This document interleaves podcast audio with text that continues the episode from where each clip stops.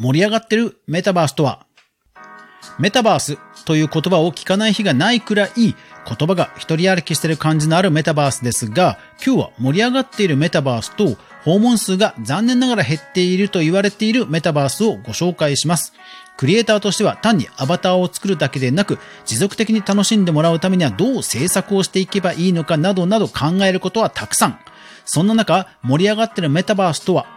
それでは早速学んでいきましょう。おはようございます。クリエイターのかぐわです。いつもご視聴ありがとうございます。それでは今日の内容は、来場者数に悩むバーチャル大阪、メタバース関連のクリエイターの仕事、今盛り上がっているメタバースとはです。まずは早速こちらの読売新聞の記事から行きましょう。バーチャル大阪、不死解説、え、10ヶ月、霞む活気、メタバースで万博盛り上げ狙うも来場者激減と、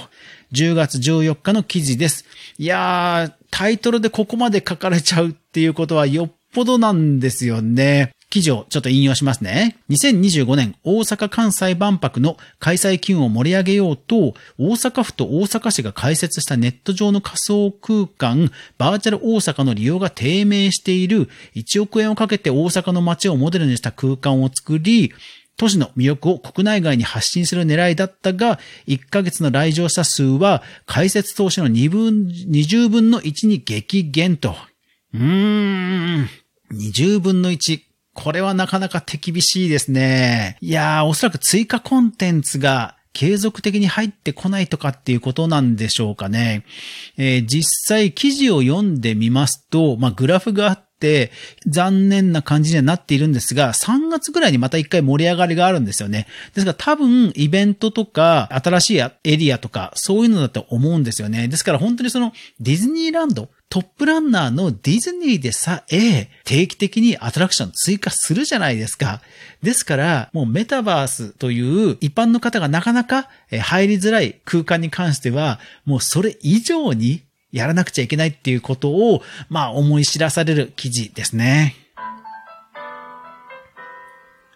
まあ、メタバースというとね、閑散としてるという記事が出るたんびにね、かつてのセカンドライフに重ね合わせてメタバース来ないよというような論調も出たりしますよね。実際、バーチャル大阪の地図ソースを見てみたんですけども、こちら、えー、クラスタというプラットフォームを使っています。まあ、万博のアピールということで、世界に向けてということであれば、まあ、クラスタという日本のプラットフォームではなく、まあ、VR チャットという、まあ、世界の方のプラットフォームを使った方が良かったんじゃないかなとは個人的には思います。一応公式サイトに行きますと、えー、すぐに遊びに行くというリンクがあって、まあ、スマートフォンとかパソコンですぐにできるんですけども、うん、世界に向けては、えー、英語とかでも PR しているのかちょっとわからないんですが、他にもまあちょっとやり方はあったんじゃないかなという気はします。さあ、そんなメタバースなんですけども、クリエイターとして関わるといった時には、まあ、アバター制作、そういった街の制作と、3D の制作というところがあるかと思います。こちらの記事、10月11日の週刊スパの記事です。1体で100万円の売り上げも無料で始められる VR アバター作成は稼げるかということです。はい。あのー、実際に注文が来ている方は、もうガンガン稼いでいます。ここならで検索をしていただきますと、普通にもう20万、30万のアバター制作という案件があって、レビューの件数もそれなりの件数ついている出品が多いですので、まあ全然あの稼げるんですよね。今はそういうふうに注目されているからというのももちろんあるんですけども、稼げているのが現状かと思います。まあ100万はなかなか私もさすがに見たことがないので、まあ別のもう B2B の個別の案件だとは思うんですけども、まあまあ、あり得る話だと思います。やっぱり 3D って、作るのも大変ですし、あと実際その 3D でモデルを作れば、ほら、仮想空間に連れて行けて、しかも中の操作をする人は誰でもいいわけですよね。それからそのアバターをいろんな角度から撮影して、こうね、LINE スタンプにもできたりもしますし、やっぱり汎用性がものすごく高いので、ランセンス料なども含めますと100万円でも逆に安いくらいかもしれないですよね。ですから、インターネットがほら流行り始めた頃、実は一番稼いだのはウェブ制作会社だみたいな、ね、こうゴールドラッシュで一番稼いだのはスコップを売る人だみたいな、そういうのってよくあるじゃないですか、ゴールドラッシュに関してはね。だからまあメタバースもそういう意味では今稼ぎを生み出している人たちはやっぱりそういう制作側、その関連ビジネスをやってる人たちというのはまああると思うんですよね。でも、じゃあ、ホームページどうなりました？今普通になりましたよね。ですからメタバースも、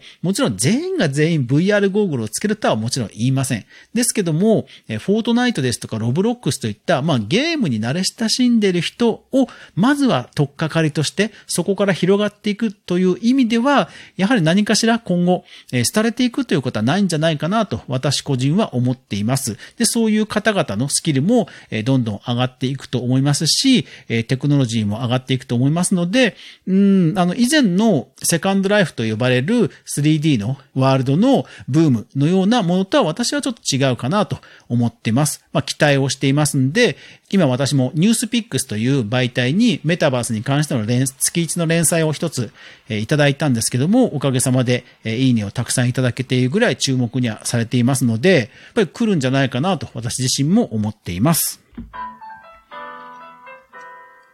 さあ、そんなメタバースなんですけども、実は注目されているメタバースもあります。それが JR 西日本が展開するバーチャル大阪駅です。8月5日のインターネットウォッチの記事から引用します。JR 西日本バーチャル大阪駅の詳細を発表。フルスクリーンホームドアをメタバース上で先行体験可能と。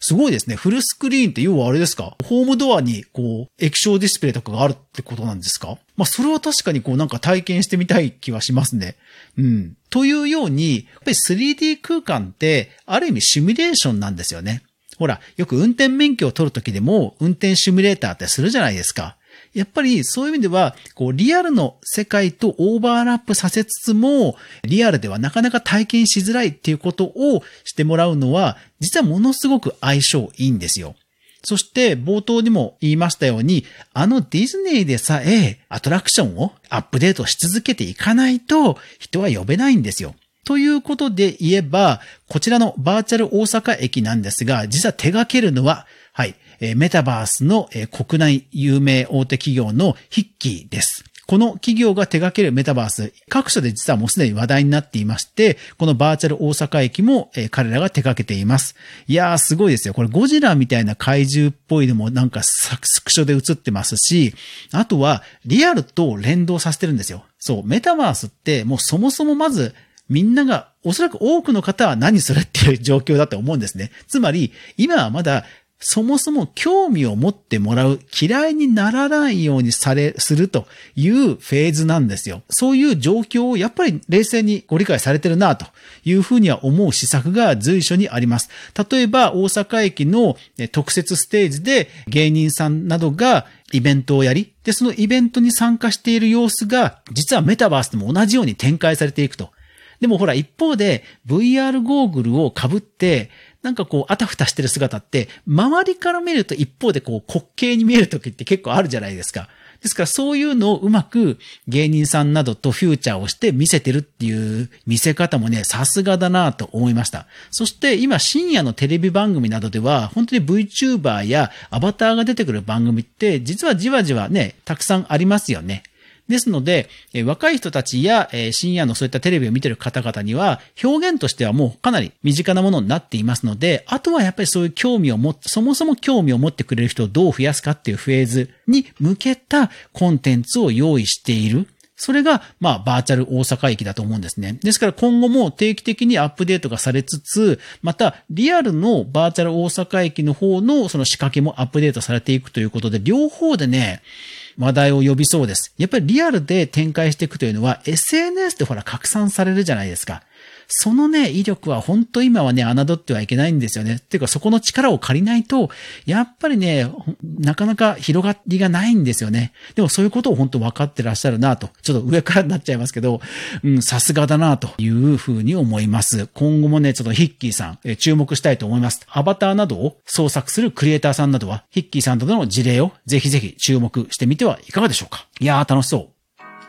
クリエイターエコノミーニュースでは、かぐわがクリエイターエコノミーに関するニュースを毎日ブックマークしていく中で興味深いものをご紹介しています。毎朝の収録配信、夜10時からのゆるり雑談ライブ、え今週から10時とさせていただきます。そして週に1回無料のニュースレター3つの媒体で発信していますので、ぜひお好みのものを取っていただけると嬉しいです。さあ、今週も1週間頑張っていきましょう。それでは皆さん、いってらっしゃい。